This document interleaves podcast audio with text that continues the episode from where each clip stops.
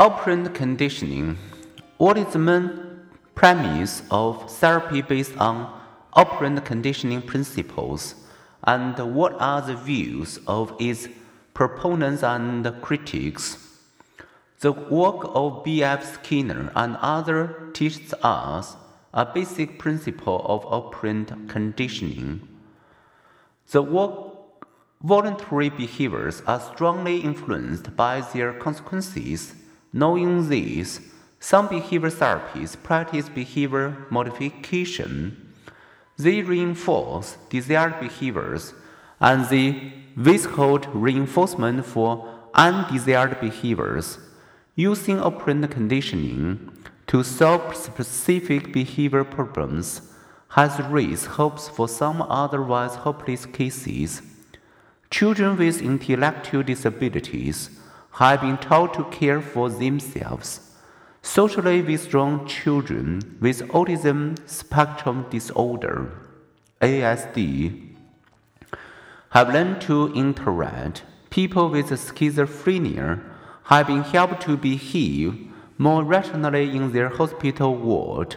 In such cases, therapists use positive reinforcer to shape behavior in step-by-step manner, rewarding closer and closer approximation of the desired behavior. In extreme cases, treatment must be intensive. One study worked with 19 withdrawn, uncommunicative three-year-olds with ASD. Each participated in a two-year program in which their parents spent 14 hours a week attempting to shape their behavior. The combination of positively reinforcing desired behaviors and ignoring or punishing aggressive and self abusive behaviors worked wonders for some. But first grade, none of the 19 children were functioning successfully in school and exhibiting normal intelligence. In a group of 40 comparable children not undergoing this effortful treatment, only one showed similar improvement. Rewards used to modify behavior vary. For some people, the reinforcing power of attention or praise is sufficient. Others require concrete rewards, such as food. In institutional settings, Therapists may create a token economy when people display appropriate behavior, such as getting out of bed, washing, dressing, eating, talking coherently, cleaning up their rooms, or playing cooperatively. They receive a token of plastic coin as a positive reinforcer. Later, they can exchange their accumulated tokens for various rewards, such as candy, TV time, trips to town, or better living quarters.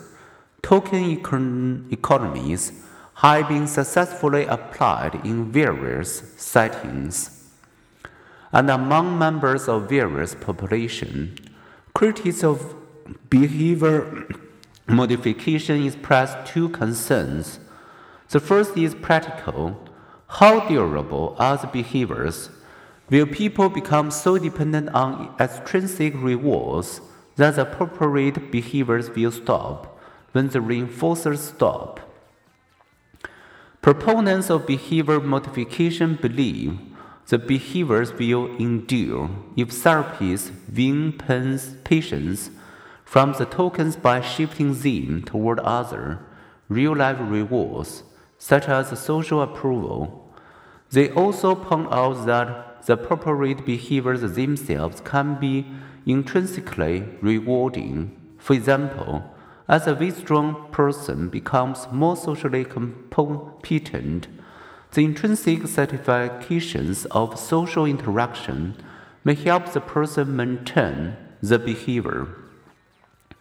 The second concern is ethical. Is it right for one human to control another's behavior. Those who set up token economies deprive people of something they desire and decide which behavior to reinforce. To critics, this whole process has an authoritarian tend.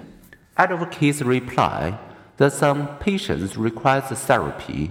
Moreover, control already exists. Rewards and punishers are already maintaining destructive behavior patterns.